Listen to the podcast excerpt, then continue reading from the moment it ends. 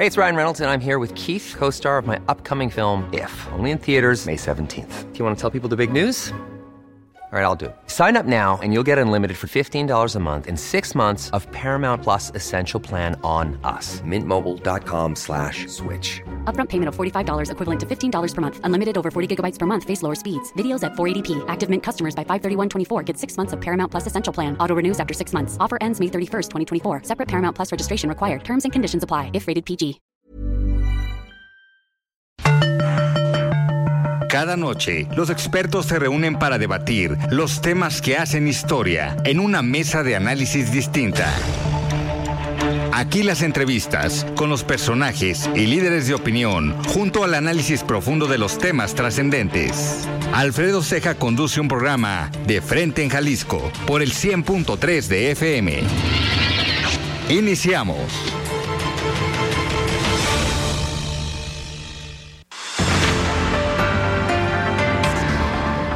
Hola, ¿qué tal? Muy buenas noches. Bienvenidos a una emisión más de De Frente en Jalisco. Son las 9 de la noche en punto. Hoy lunes 28 de noviembre. Quiero agradecer, como todos los días, en los controles técnicos a Antonio Luna, en la producción y redacción de este espacio a Ricardo Gómez y recordar el número de WhatsApp para que se comuniquen con nosotros el 3330 1779 66. El día de hoy vamos a platicar con la coordinadora de la bancada del Partido Acción Nacional en el Congreso del Estado, Claudia Murguía, y también vamos a platicar con el diputado federal de Movimiento Ciudadano, Mauro Garza. Eh, como cada lunes, vamos a escuchar el comentario de Rafael Santana Villegas. Él es director de la Escuela de Comunicación de la Universidad Panamericana, Campus Guadalajara. Y también, como cada lunes, el comentario de Salvador Romero, comisionado presidente del Instituto de Transparencia, Información Pública y Protección de Datos Personales del Estado de Jalisco. Les recordamos que nos pueden escuchar también en nuestra página de internet heraldodemexico.com.mx, ahí buscar el apartado radio y encontrarán la emisora de Heraldo Radio Guadalajara. También nos pueden escuchar a través de la plataforma iHeartRadio en el 100.3 de FM. Eh, pues un fin de semana bastante, bastante activo con movilizaciones, con marchas, manifestaciones, como lo escuchábamos ahorita en el resumen, esta convocatoria que hace el presidente de la República con, con el inicio de su quinto año de, de, gobierno, pues convocó a miles de ciudadanos de todo el país a caminar por la Ciudad de México, por el Paseo de la Reforma, llegar al Zócalo y ahí dio un mensaje el presidente de la República. Aquí en Guadalajara también hubo manifestaciones afuera de la Feria Internacional eh, del Libro que pues también fue convocada por el gobierno del estado. Estuvieron ahí presentes el dirigente de Movimiento Ciudadano, Manuel Romo, y algunos otros actores eh, de gobierno. Eh, me da muchísimo gusto eh, saludar, ya tener en la línea a Claudia Murguía. Ella es coordinadora de la bancada del Partido Acción Nacional, del partido de la bancada joven. Diputada, ¿cómo estás? Buenas noches. Hola Alfredo, buenas noches. Qué gusto saludarte y a todos tus radioescuchas. Muchísimas gracias. Diputada, pues son varios eh, temas los que nos gustaría platicar contigo. Eh, primero, eh, la semana pasada o el fin de semana de la semana pasada, eh, se llevó a cabo esta reunión eh, con la presencia del rector de la Universidad de Guadalajara en el Congreso del Estado, un sábado, eh, en la que tú estuviste presente. Hemos eh, platicado con algunos actores de diferentes partidos eh, políticos, pero me gustaría saber tu punto de vista. Estuviste participando ahí en la reunión, pero pues, ¿cómo viste esta reunión? Eh, ¿Era lo que se esperaba o al menos qué esperaban en la bancada del Partido Acción Nacional? Yo esperaba, Alfredo, que hubiera un diálogo franco, un diálogo eh, auténtico respecto de una discusión que se ha venido tornando a lo largo del, de este año entre eh, aseveraciones de la Universidad de Guadalajara que no comparto respecto de señalamientos de que el Congreso ha querido eh, demeritar su presupuesto o acusaciones o aseveraciones como que el Congreso no está a favor de la educación o está atentando contra las futuras generaciones, impidiéndoles supuestamente ocupar algún espacio. Y digo que son infundadas porque el PAN siempre ha apostado y creemos firmemente que no hay arma más importante que la educación para abatir la desigualdad, el rezago social, eliminar la violencia y por otro lado es una herramienta indispensable para procurar la igualdad y la justicia. El PAN siempre ha estado en esa tónica. Y te decía que, eh, bueno, hace, hace meses que se arrastra esa discusión y en primer lugar me parecía valioso que se pudiera dar un diálogo respecto de la discusión del presupuesto que otras instituciones no tienen, que otros grupos no tienen y que nos encantaría a tener a los diputados, abrir las puertas y generar condiciones para hablar y discutir con todos los que se ven afectados o beneficiados según los zapatos de cada quien sobre las decisiones que toma el Congreso respecto del presupuesto. La universidad lo tuvo el sábado y al inicio hubo un diálogo respetuoso, se plantearon algunas estadísticas y números y yo creí que la reunión iba a ser fructífera. Desafortunadamente acabó siendo un diálogo entre dos, entre la bancada mayoritaria y entre los representantes de la universidad. El PAN, eh, que tuvo la primera participación en mi voz, dejó claro lo que te decía, nuestra apuesta por la educación y toda la apertura para dialogar y para discutir lo que les atañe, que es el presupuesto y que yo entiendo perfectamente que iban eh, a discutir en, en, base a poder eh, pues conseguir más de lo que estaba proyectado en ese momento. Eh, desafortunadamente mm, parecía que los otros grupos parlamentarios no estábamos presentes. Nunca hubo una mención hacia el partido, ni hacia la mano que yo tendí, ni la de mis otros compañeros que participaron. Y el final fue desafortunado porque hubo descalificaciones, hubo insultos, hubo denostaciones, incluso hacia personajes que no son eh, propios eh, personajes del legislativo, sino de, de otros poderes del Estado.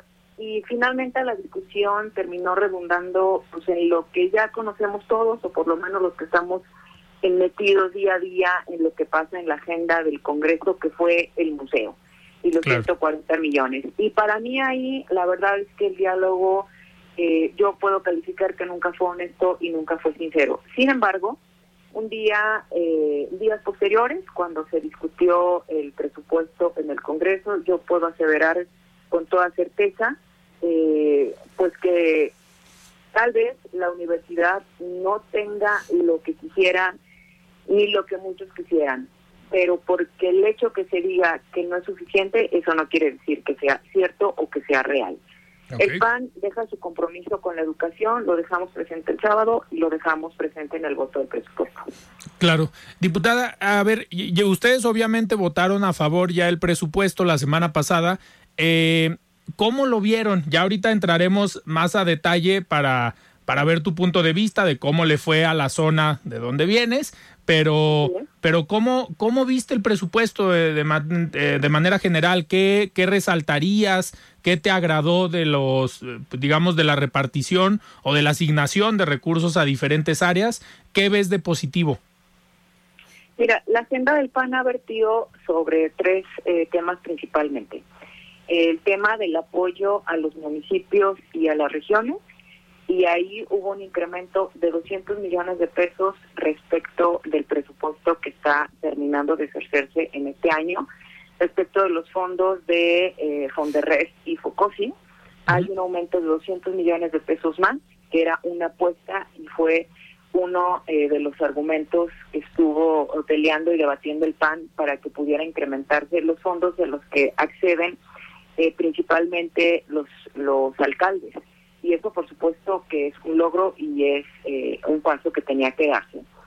Se creó también eh, el fondo eh, que va inmerso en la ley de cáncer, o la que fue denominada como ley de cáncer, que prevé la protección universal a los niños que padecen esta terrible enfermedad. Una propuesta del PAN fue que se consolidara ese fondo para que a posterior, con independencia del gobierno en turno, exista la garantía de que habrá recursos para que esos niños que hoy inician con su tratamiento tengan la certeza de que lo terminarán y subsecuentemente podrán llevar el tratamiento ya una vez que son em, rehabilitados o diagnosticados como curados, porque el cáncer este, pues no es una enfermedad que se cure de un día para otro. Lleva ya un presupuesto de más de 30 millones de pesos ese fondo que garantiza la cobertura universal eh, posterior a cualquier gobierno. Quien quiera echar para atrás esa política y quien quiera echar para atrás ese fondo tendría que regresarlo al Congreso y abrir otra discusión y eso por supuesto es un logro del PAN.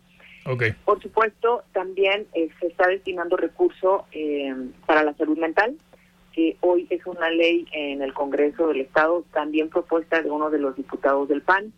Hay una etiqueta de 30 millones de pesos más para la clínica que va a atender y prevenir las adicciones en niñas y en mujeres, que es un proyecto que tu servidora ha trabajado desde hace cuatro años. La clínica lleva un 70% de avance y con esos 30 millones de pesos que le, que le estamos poniendo en el presupuesto, la clínica estoy segura que va a terminarse este año. Entonces, por supuesto que el PAN votó a favor porque no puede votar en contra ni del desarrollo eh, regional o municipal, ni de los temas que nosotros hemos abanderado o apuntalado. Eso en aspectos generales, eh, más los bolsas que están incrementándose en el tema de desarrollo eh, económico, en el tema de salud y muchas otras tantas etiquetas y aristas que tiene el presupuesto, porque finalmente pues es el presupuesto con el que camina el Estado. Por eso lo votamos a favor, por supuesto también lo que tiene que ver con el presupuesto de la universidad bajo la visión que se platicaba.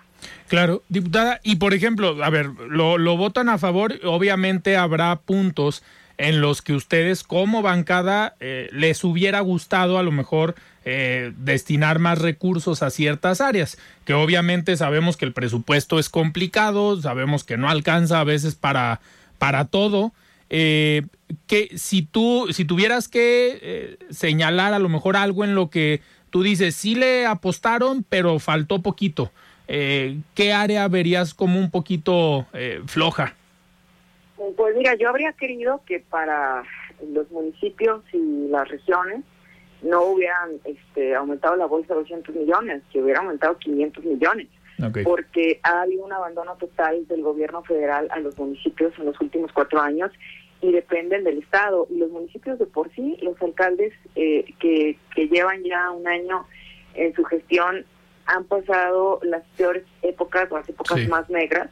Es muy difícil y complicado ser alcalde eh, por el tema eh, los recursos que son eh, o que la ley y la constitución eh, les prevé generar, como los impuestos, los aprovechamientos, perdón, las licencias y demás, pues siempre se quedan cortos. A mí me hubiera gustado que, que aumentara a 500, ¿no?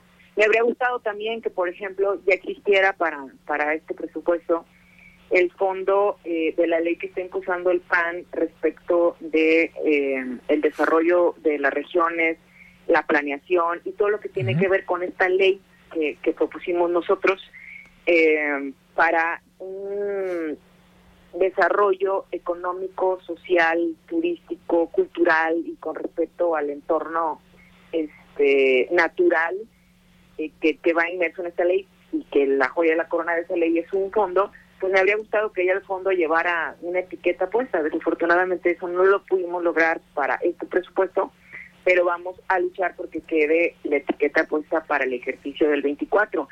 Lo que pasa es que pues es una sola cobija, Alfredo, Sí. y, y evidentemente pues si le jalas de un lado se descobija otro, viene el Estado todavía recuperándose de ese este fenómeno, bueno, no sé cómo decirle, de la pandemia, pues, de un, de un fenómeno de salud que nos puso a todos en una situación complicada. El Estado sigue recuperándose.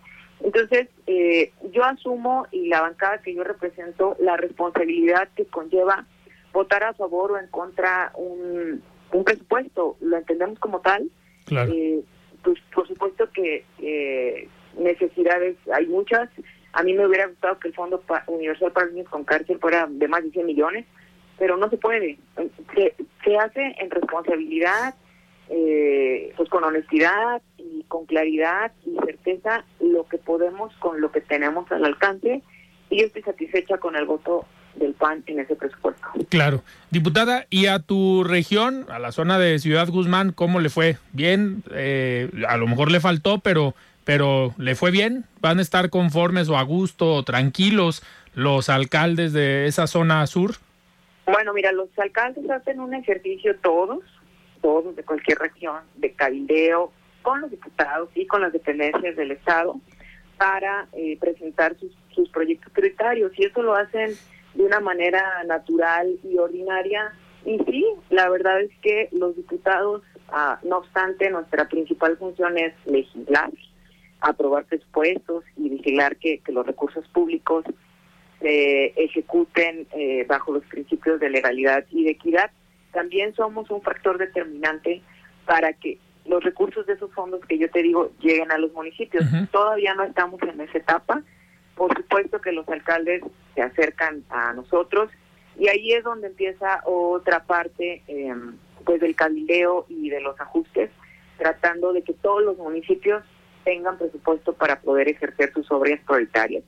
El año pasado lo hicimos, hace un mes yo rendía mi informe y rendíamos buenas cuentas para la región. Eh, te puedo hablar de una cantidad que se ejerció en este año de más de 100 millones de pesos en obra y en el Estado respecto de lo que son gobiernos eh, del PAN, pues más de 200 millones.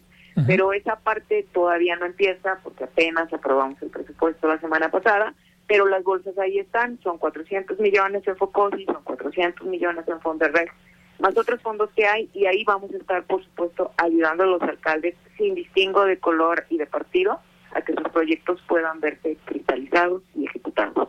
Perfecto. Diputada, nos queda un minuto.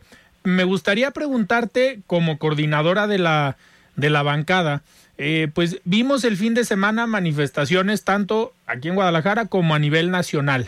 Eh, ambas convocadas por eh, el Poder Ejecutivo a nivel federal, por el mismo presidente, y aquí en Jalisco, pues por el partido Movimiento Ciudadano. ¿Cuál es la postura del PAN respecto a este tipo de convocatorias eh, que hacen desde los gobiernos, pues para diferentes objetivos, fines? Pero el PAN, ¿cómo ve esta, pues estas movilizaciones o manifestaciones? Pues yo celebro que en este país todavía existe la libertad de manifestarse eh, públicamente respecto de, de, lo que piensas y lo que condenas o lo que aplaudes. Y digo todavía porque, bueno, está en discusiones en, en comisiones allá en el Congreso de la Unión. Sí. Y mañana se estará mañana se vota. en pleno ajá, esa eh, nociva y dañina eh, reforma electoral que pretende justamente del presidente de la República socavar con esas libertades y con esos derechos que tenemos quienes no pensamos igual que él. Respecto de la manifestación que hubo en la Ciudad de México, pues creo que la han calificado bien algunos periodistas y algunos eh, eh, diputados y, políticos, eh, que es la, la marcha de la venganza y la marcha del ego, y no sorprende porque es el tinte de Andrés Manuel López Obrador.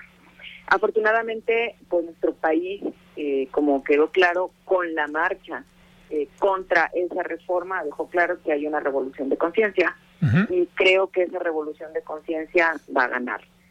Y que los representantes que tenemos en el Congreso de la Unión, tanto en la Cámara de Diputados como en el Senado, van a dar la batalla y esa reforma no va a pasar. Y respecto de lo que pasó el sábado, bueno, pues cualquier partido político tiene derecho a convocar a sus militantes para manifestarse en torno a tal o cual tema. El PAN no participó en esa marcha porque te decía eh, justo lo que pasaba el sábado, parece que es un diálogo entre dos Sí. que no le beneficia a nadie, pero bueno, cada quien se hace responsable de sus manifestaciones y de sus actos. Y por lo que respecta al PAN, estamos satisfechos y eh, pues con la frente en alto respecto del voto que dimos para el presupuesto. Claro. Perfecto, diputada, pues muchísimas gracias. ¿Tú sí vas a ir a la FIL? Me daré una vuelta seguramente. Perfecto, A la FIL y no he dejado de ir desde la prepa. perfecto. Muy bien. Diputada, muchísimas gracias por estar aquí en De Frente en Jalisco.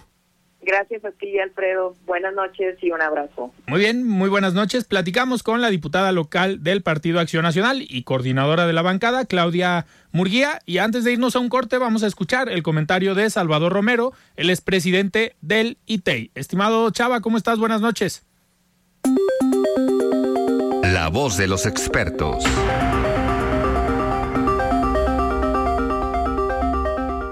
Buenas noches, Alfredo. Te saludo con mucho gusto, al igual que quienes nos escuchan el día de hoy. Espero que todos hayan tenido un excelente inicio de semana. Alfredo, seguramente todos hemos escuchado a personas diciendo algo como esto. La juventud de hoy ama el lujo, es maleducada, desprecia la autoridad, no respeta a sus mayores y chismea mientras debería trabajar. Los jóvenes ya no se ponen de pie cuando los mayores entran al cuarto, contradicen a sus padres, fanfarronean en la sociedad, devoran en la mesa los postres, cruzan las piernas y tiranizan a sus maestros.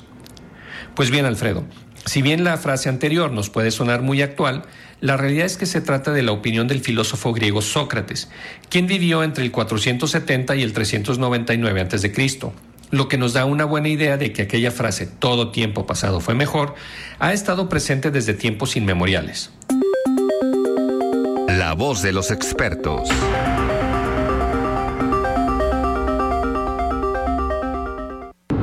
¿Qué tal, mi estimado Alfredo? Buenas noches, ¿cómo estás? Un gusto saludarte como cada semana. Y bueno, pues ya esta semana arranca la Feria Internacional del Libro en Guadalajara. Y eh, como ya es una tradición para el Instituto de Transparencia de Jalisco, el ITEI, en conjunto con el INAI, el Instituto Nacional de Transparencia, tendremos el pabellón de la transparencia dentro de la feria. Y pues eh, quiero aprovechar este tu espacio para invitar a todos los radioescuchas a que nos visiten en el pabellón de la transparencia de la Feria Internacional del Libro, donde tendremos pues eh, un sinfín de actividades lúdicas para niños, juegos, premios y también tendremos la presentación de revistas, libros, cuadernillos, guías. ¿Para qué? Pues para que la gente eh, eh, conozca mejor sus derechos de acceso a la información pública, por un lado, a realizar solicitudes de información, a verificar portales de transparencia, a descargar información pública, porque es muy importante que toda la sociedad se involucre y ejerce este derecho, toda vez que de lo contrario pues dejamos en manos de los gobernantes las decisiones que nos deberían de preocupar y ocupar a todos. La democracia consiste mucho más que en ir a votar cada domingo, digo cada tres años, eh, un domingo cada tres años. La democracia es participar activamente no, no digo diariamente, pero sí activamente en todos los temas que nos ocupan eh, y que nos deben de preocupar de nuestra colonia, de nuestro municipio, eh, de, digamos, del lugar donde trabajamos, porque de lo contrario, eh, las autoridades cuando no son supervisadas por la ciudadanía, pues pueden correr el riesgo de tomar decisiones que no nos convengan a todos.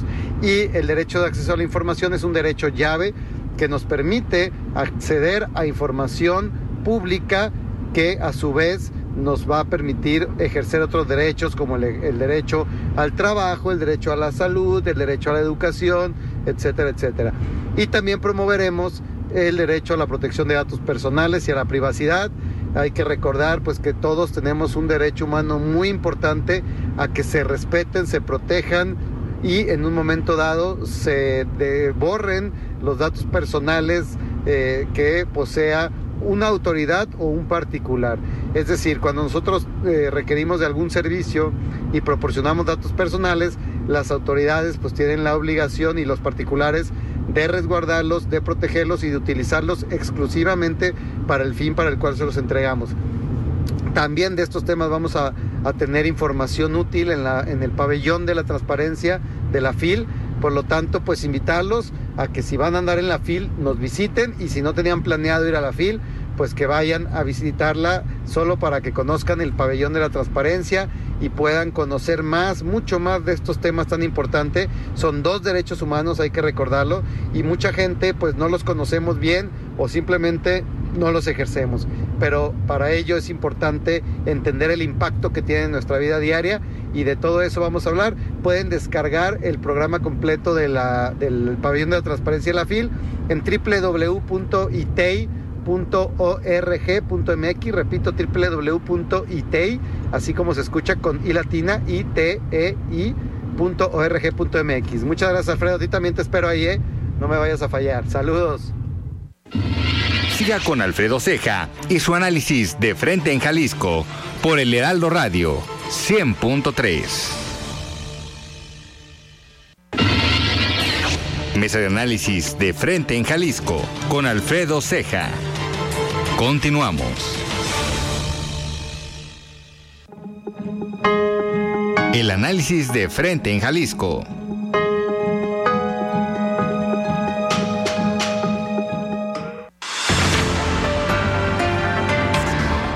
Muy bien, 9 de la noche con 31 minutos. Estamos de regreso aquí en De Frente en Jalisco y me da muchísimo gusto tener también en la línea al diputado federal de Movimiento Ciudadano, Mauro Garza. Estimado Mauro, ¿cómo estás? Buenas noches. ¿Qué tal, Alfredo? Muy buenas noches. Qué gusto saludarte y también qué gusto poder charlar con todo, todo auditorio. Igualmente, Mauro. Oye, pues, a ver, son varios temas los que vamos a aprovechar para, para platicar contigo, pero eh, primero me gustaría eh, arrancar con tu opinión eh, de la manifestación y la marcha que se llevó a cabo ayer en la Ciudad de México. Nos tocó, nos tocó verte en la manifestación en defensa del INE aquí en Guadalajara, pero pues pareciera que como respuesta el presidente de la República organiza esta, esta, este evento, marcha, manifestación, como le podamos llamar. Me gustaría saber tu opinión de este tipo de acciones. No, es muy triste, yo creo que un día triste para México el tener un presidente de ese tamaño, un presidente con el ego desbordado, que no pudo entender una manifestación de la sociedad en favor del INE, que no pudo entender que gobierna y que es presidente de todos los mexicanos, no solo de los que votaron por él, y pues sigue con este discurso de odio, de polarización, y pues obviamente ante su ego, pues tenía que hacerse su marcha, ya por ahí se reportaron, varios medios lo hicieron, pues la cantidad de camiones, eh, sacaron por ahí un estimado de cuánto nos costó a todos los mexicanos pagar para la vanidad del presidente y pues muy lastimoso para el país, pues vimos ahí su manifestación, lo que nos va a representar, lo que nos va a costar y sobre todo pues la polarización en un país que no ha logrado resolver los grandes conflictos como es el tema de seguridad, como es el tema de salud, como es el tema de desarrollo económico y, y que sí lejos de, atender estos temas y de buscar unidad para poderlo solucionar de manera conjunta, pues adobla su apuesta y ahora lo que busca pues es más división. Sabemos que en estos días se tendrá que llevar a cabo la votación de la reforma electoral y pues obviamente nos preocupa, sabemos que el presidente todo aquello que no puede controlar pues lo busca eliminar y eso es precisamente pues ante un organismo autónomo que no ha cedido sus caprichos, pues lo que busca ahora es la sustitución del mismo. Mauro, este tipo de, organismos como el INE pues, son autónomos, no, pues no dependen del presidente de la República y ha sido un contrapeso importante en materia de democracia para mantener una estabilidad y que haya alternancia en los gobiernos desde el año 2000 eh, en la presidencia pues hasta ahora hemos visto pasar tres partidos y sin ningún problema. Eh, digo, sin ningún problema. It's that time of the year. Your vacation is coming up. You can already hear the beach waves, feel the relax, and think about work. You really, really want it all to work out while you're away. Monday.com gives you and the team that peace of mind. When all work is on one platform and everyone's in sync, things just flow wherever you are. Tap the banner to go to Monday.com. Millions of people have lost weight with personalized plans from Noom, like Evan, who can't stand salads and still lost 50 pounds. Salads, generally, for most people, are the easy button, right? For me, that wasn't an option. I never really was a salad guy. That's just not who I am. But Noom worked for me. Get your personalized plan today at Noom.com. Real Noom user compensated to provide their story. In four weeks, the typical Noom user can expect to lose one to two pounds per week. Individual results may vary. Problema durante la jornada electoral. Otros de los organismos, eh, Mauro, eh, que en teoría juegan estos contrapesos y buscan eh, velar por ciertos intereses del desarrollo económico, del sector empresarial, tú fuiste dirigente de Coparmex Jalisco y pues al final uno de los puntos importantes de Coparmex ha sido este papel de contrapeso a las decisiones del gobierno, de señalar lo que se está haciendo mal, pero también de proponer cuando se pueden hacer mejor las cosas. Yo lo escribo en una columna que se publicará el día de mañana en el Heraldo. Eh, Coparmex fue, fue partícipe de la famosa ley 3 de 3, de lo que originó después un sistema anticorrupción y esos son los puntos y los temas que los organismos empresariales pueden poner en la mesa. Pero hoy, ¿qué pasa, Mauro, con los organismos empresariales? Un Francisco Cervantes, presidente del máximo organismo cúpula del Consejo Coordinador Empresarial, en la manifestación, en la marcha, en el evento del presidente. ¿Cómo lo ven ustedes? No, terrible, terrible, de verdad es una vergüenza. Eh, nosotros lo hemos manifestado, por ahí varios de Movimiento Ciudadano fuimos muy críticos con esta actitud. Pues obviamente lo que necesitamos de un dirigente empresarial es precisamente pues que exista ese contrapeso, si ese diálogo, si ese acompañamiento en decisiones importantes, en decisiones que vayan en favor del crecimiento eh, económico de nuestro país, pero vamos no apoyando eh, una marcha del ego del presidente, pues que a todas luces lo que busca es división y polarización y pues tener allá al sector empresarial apoyando, pues realmente deja mucho que desear. Qué triste, hoy necesitaríamos organismos empresariales que pudieran estar a la altura de las circunstancias, que pudieran ser claros con el presidente, que pudieran ser críticos con el presidente, que pudieran, reitero, acompañarlo en las decisiones valiosas para nuestro país, pero también ser muy críticos en aquellas que no abonan al, crecimiento de, de, nuestro querido México. Y hoy, pues por desgracia, simple y sencillamente del Consejo Empresarial no encontramos más que una completa sumisión hacia el Ejecutivo y eso pues obviamente es de lamentarse, qué tristeza que, hoy, que más que nunca necesitamos a un sector empresarial fuerte y unido, pues tengamos eh, esa dirigencia nacional eh, que no está dando la batalla.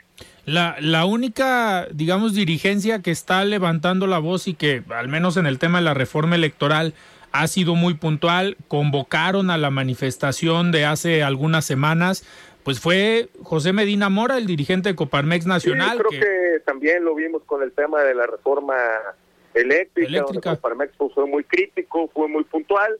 Este, sí hemos visto a los organismos empresariales de Jalisco, como es el caso de la Cámara de Comercio y como es el caso del Consejo de Cámaras Industriales, pues hablando de la importancia de defender al INE, pero pues qué tristeza y qué vergüenza que a nivel nacional pues no pueda el CCE comportarse a la altura de las circunstancias, reitero, que requiere el país. No, no se trata de confrontación, simple y sencillamente pues hay cuestiones en donde sí se tendría que el sector empresarial levantar la voz, como lo hicieron aquellos grandes líderes empresariales en tiempos de Echeverría, este, donde dejaron muy claro que así no, señor presidente, yo creo que ahí también sería momento de que pudiéramos tener esas voces y esas dirigencias, qué lástima que no se tengan. Y bien por Coparmex, que pues, está haciendo su función, y bien por el sector empresarial de Jalisco, que también pues, ha sido crítico y claro, y reitero, pues a nivel nacional esto sirva y que las dirigencias y los organismos que forman parte del CC pues puedan tener un diálogo claro y constructivo en base a cómo se está manejando y que pueda pues cambiar su posicionamiento. Totalmente. Mauro, y en, en el tema, a ver, mañana al parecer ya se vota la reforma electoral, ya se trabajó en comisiones hoy y parece que mañana ya está en el Pleno, en la Cámara de Diputados. Eh, ¿Qué esperan? Eh, sí, obviamente el Movimiento Ciudadano ha dicho desde un inicio que no la van a votar a favor, que van en contra, pero sí esperan o están confiados en que todo el bloque opositor, incluido pues el PRI, esperemos por el, por el bien del país. Creo que el PRI pues, también lo ha manifestado. Creo que sirvió la presión social que se ha hecho sobre el PRI, esa presión que nos han hecho a cada uno de los diputados con una cantidad constante de mensajes y de, ahora sí que una marcación personal que nos han hecho cada uno de nosotros. Y qué bueno, pues yo creo que el PRI entendió que no puede eliminar no puede acompañar al presidente en este despropósito, eliminar este organismo autónomo que tanto esfuerzo y que tanto trabajo nos ha costado y pues que es el que nos da la viabilidad del futuro democrático de nuestro país. Es increíble pensar que lo puedan acompañar y bueno, creo y la información que nosotros tenemos pues es que el PRI votará en contra, de ahí que el presidente pues busque leyes secundarias para seguir debilitando este organismo. Ya lo hizo con el ejercicio del presupuesto del 2023, donde le recortó 5 mil millones de pesos y pues esperemos, esperemos de verdad que, este, que pues mañana no pase esta reforma, que se vote en contra pues vamos a estar atentos de las leyes secundarias para que no se pueda debilitar a este instituto electoral. Eh, Mauro, eh, ahorita digo, hablando del, del tema de la reforma electoral, eres un diputado que andas también en la calle, andas en tu distrito, te vemos en, en, digamos, en eventos con el alcalde de Guadalajara, en los recorridos en las colonias. Te, ya comentaba ahorita que te vimos en esta marcha en defensa del INE. ¿Qué te dice la gente de tu distrito? ¿Si es un discurso? No, es, eh... es, un distrito, creo que es un distrito, este, pues obviamente muy informado, creo que es un distrito con una participación muy significativa, ya lo, lo hemos visto en las elecciones, la cantidad de, de personas que a ejercer su derecho al voto, creo que es un distrito que está informado y obviamente pues ha sido impresionante la cantidad de mensajes de personas de, de este distrito que nos han hecho sentir la importancia de defender al INE, cosa que nos da mucho gusto y así lo vamos a hacer. Mauro, ya para, nos quedan todavía algunos, algunos minutos. ¿Qué, ¿Qué esperarías después de la votación de mañana? Eh, ya digo, el 15 de diciembre se termina el periodo de, de sesiones, pero ¿ves tú que todavía en estos días, hasta el 15 de diciembre, pueda haber algún tema que movilice y levante otra vez. Eh... Por desgracia sabemos sabemos que el presidente no entiende los mensajes. Ajá. Ya lo vimos con el tema de la reforma eléctrica, que aunque se votó en contra, pues de cualquier forma siguen violando los acuerdos. Ya lo vimos, pues cómo han eh, incumplido con algunos temas que tenían los tratados internacionales. Y por desgracia, pues el presidente, reitero, no entiende los mensajes. Él al contrario pues no sabe perder y dobla su apuesta. Entonces, pues sí, eh, sabemos que se tendrá que dar una batalla con el tema de las leyes secundarias, que aunque todas luces violen la Constitución y que se tenga que defender eh, posteriormente en tribunales, pues buscarán la manera, reitero, de debilitarlo. Y qué punto bien importante, pues que en el mes de abril hay designación de nuevos consejeros, uh -huh. hoy han personalizado esta batalla encarnizada contra el INE, contra Lorenzo Córdoba y Ciro Murayama, Así cuando es. pues el presidente y el consejero pues en el mes de, de, abril ya no estarán, o sea, hay designación de nuevos consejeros, ellos terminan su periodo y saldrán, de ahí la importancia de que los nuevos consejeros que entrarán al INE pues sean perfiles que sean autónomos, que no representen intereses de ningún partido y que estén a la altura de las circunstancias, porque sin lugar a dudas pues la elección del 24 será fundamental ya vimos que el presidente pues está violando eh, lo que le marca eh, su mandato, pues interviniendo, ya haciendo en las mañaneras, utilizando ese atril, pues para decir que quiere voto en cascada, cuando uh -huh. pues obviamente cuando él era oposición, pues jamás hubiera permitido que el presidente en funciones pues utilizara esos espacios para hacer una llamada al voto y él pues a prácticamente a más de un año pues ya está haciendo esa función, lo cual pues nos deja entrever pues cuál será su posicionamiento con respecto al INE y con la intromisión que dará en este proceso electoral. Eh, Mauro, antes de, terminar, eh, viene, bueno, va a continuar el tema con el presidente de la República, va a continuar el tema del INE en estas reformas o en estas leyes secundarias, pero viene un año importante, el 2023, electoralmente hablando. Viene una elección en el Estado de México y viene una elección en Coahuila. El Estado de México es un estado que ustedes parece que tienen un buen candidato. ¿Cómo, ¿Cómo ves este crecimiento que ha mantenido MC en los diferentes estados? Eh, ¿Esperan seguir con este crecimiento en estos dos rumbo al 24?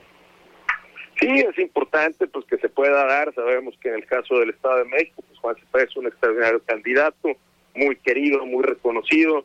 Eh, la gente realmente en la en la calle lo conoce muy bien y saben pues que es una propuesta a todas luces pues interesante, ¿no? A diferencia pues del PRI que se han querido vender como la oposición y pues ya lo vimos con el tema de la Guardia Militar, pues simple y sencillamente votando junto con Morena y ya lo hemos visto pues en muchas de las elecciones cómo se ha estado manifestando. Yo creo que será muy importante pues buscar esos perfiles para poder tener un crecimiento y seguir avanzando de cara al 24. Muy bien. Mauro, pues muchísimas gracias por estar hoy aquí en De Frente en Jalisco, platicar sobre lo que está pasando en el país, estas manifestaciones, estas marchas y sobre todo lo que está pasando con los organismos empresariales, que es algo que yo creo que todavía no podemos creer algunos que conocemos el papel que debe jugar un organismo empresarial. Sí, no, no, pues recordar, reitero, aquellos años del presidencialismo y con la cara muy en alto, pues el sector empresarial defendiendo las empresas y defendiendo a los trabajadores y hoy pues necesitamos recuperar esos grandes tiempos, sobre todo pues, con este presidente que a todas luces no nos lleva por el camino adecuado. Perfecto.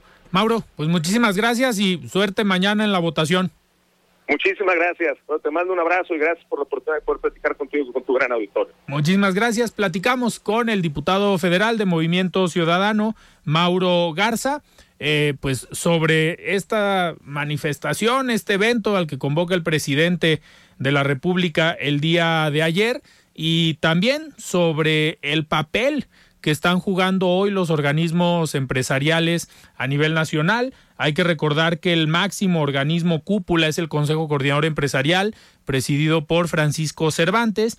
Él es exdirigente de la Confederación Nacional de Cámaras Industriales y pues eh, sorprendió que el día de ayer estaba en el evento, estaba en la marcha esperando al presidente, eh, prácticamente al lado de uno de los hijos del presidente de la República y pues eh, surgieron hoy durante el día algunos mensajes en redes sociales, eh, mensajes en medios de comunicación por parte de eh, empresarios que hoy están participando en política, como es el caso de Mauro Garza, como es el caso de Horacio Fernández, el diputado federal también de MC, que criticaron de manera de manera fuerte esta presencia por parte de eh, Francisco Cervantes en el evento del día de ayer.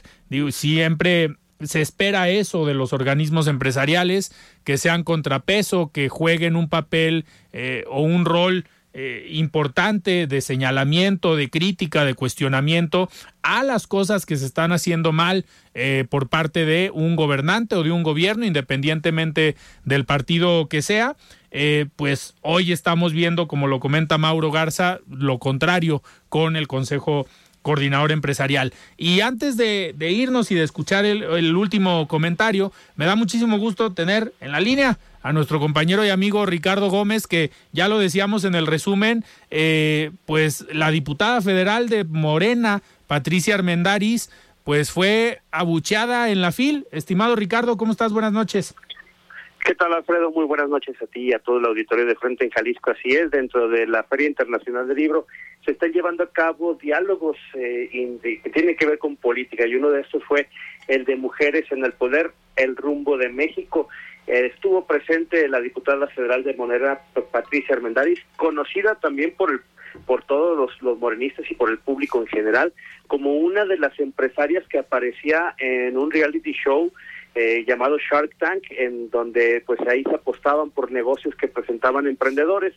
Y esta diputada dice que se sumó al gobierno de Andrés Manuel López Obrador como diputada debido pues al compromiso que tiene el mandatario con el empresariado. Y es entonces, durante este diálogo, cuando menciona que el presidente Andrés Manuel López Obrador es el más liberal de la historia del país.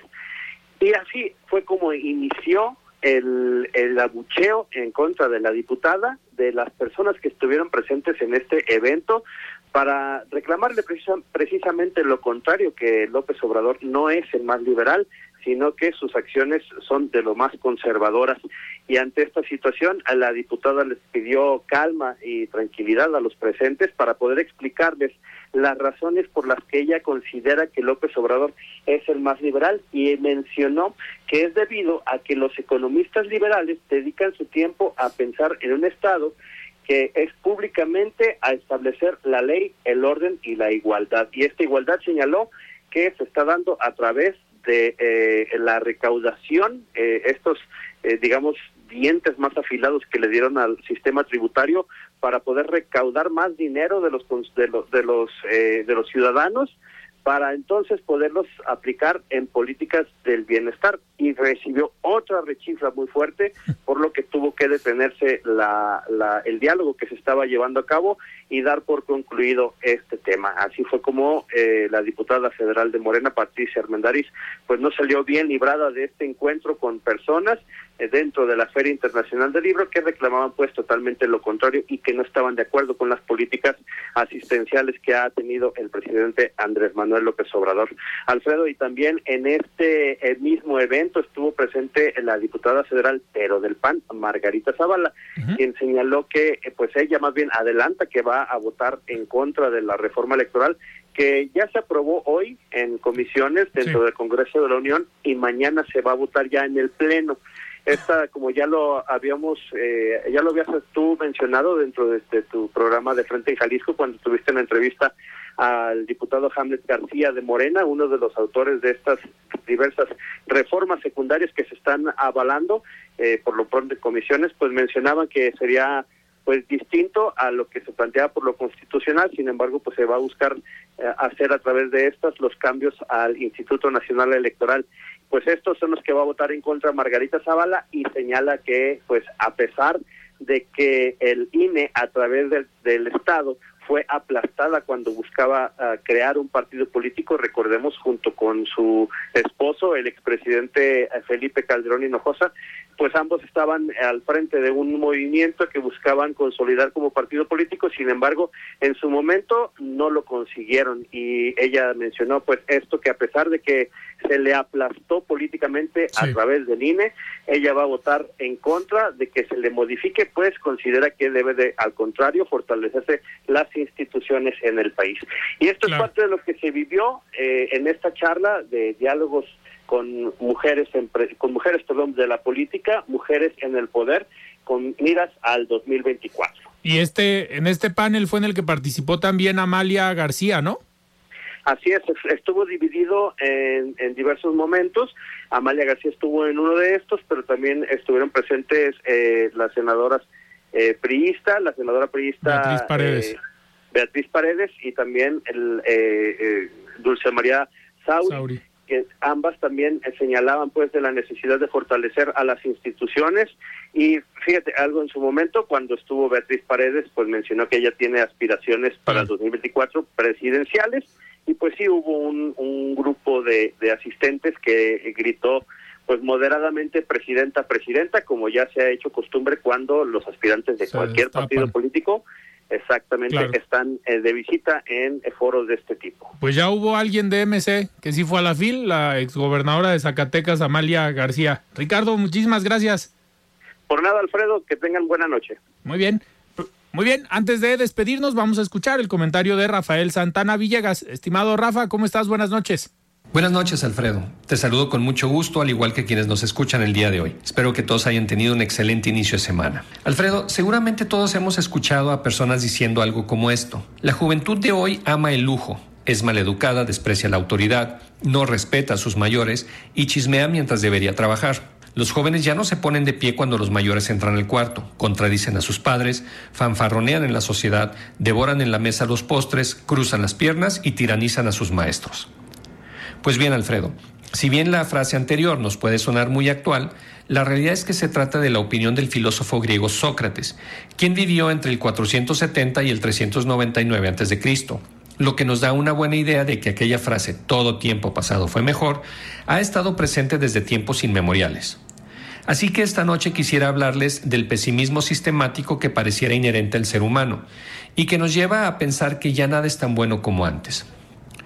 El periodista y escritor Jorge Ratia señala en un artículo de su autoría que lo anterior sucede porque nuestro cerebro está diseñado para curar heridas del pasado y que el desencanto característico de los adultos lleva ocurriendo desde que inició la civilización. El progreso de la sociedad trae novedades que generan incertidumbre.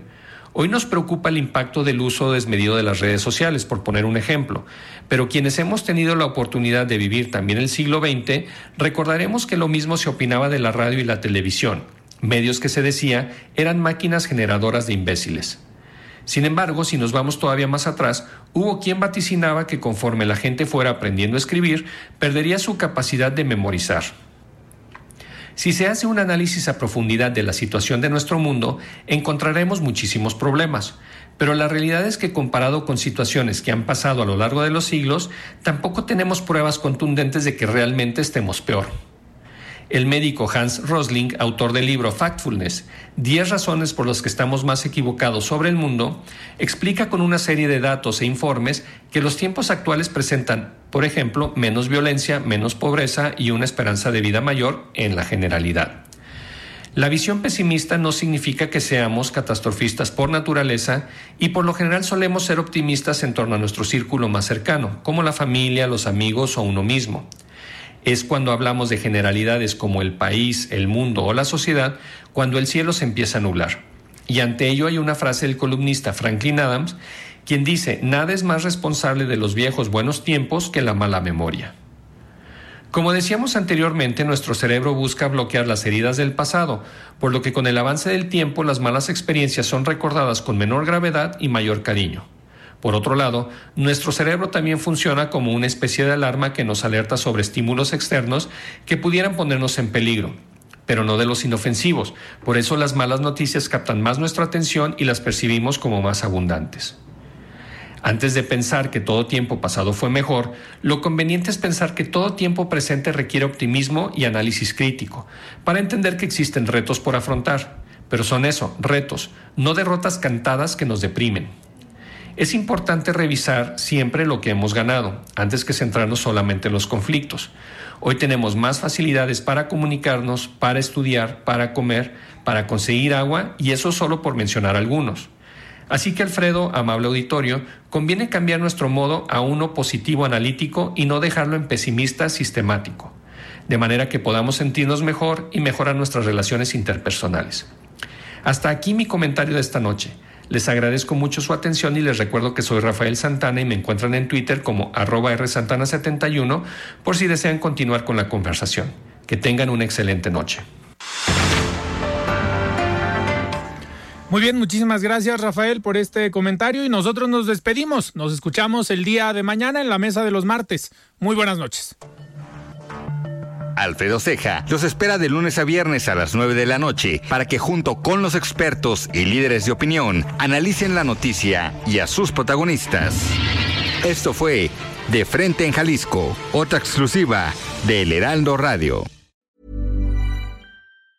Hey, it's Danny Pellegrino from Everything Iconic.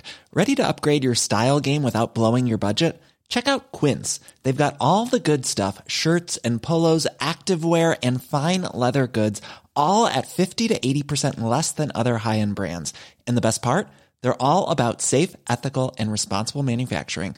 Get that luxury vibe without the luxury price tag. Hit up quince.com slash upgrade for free shipping and 365 day returns on your next order. That's quince.com slash upgrade.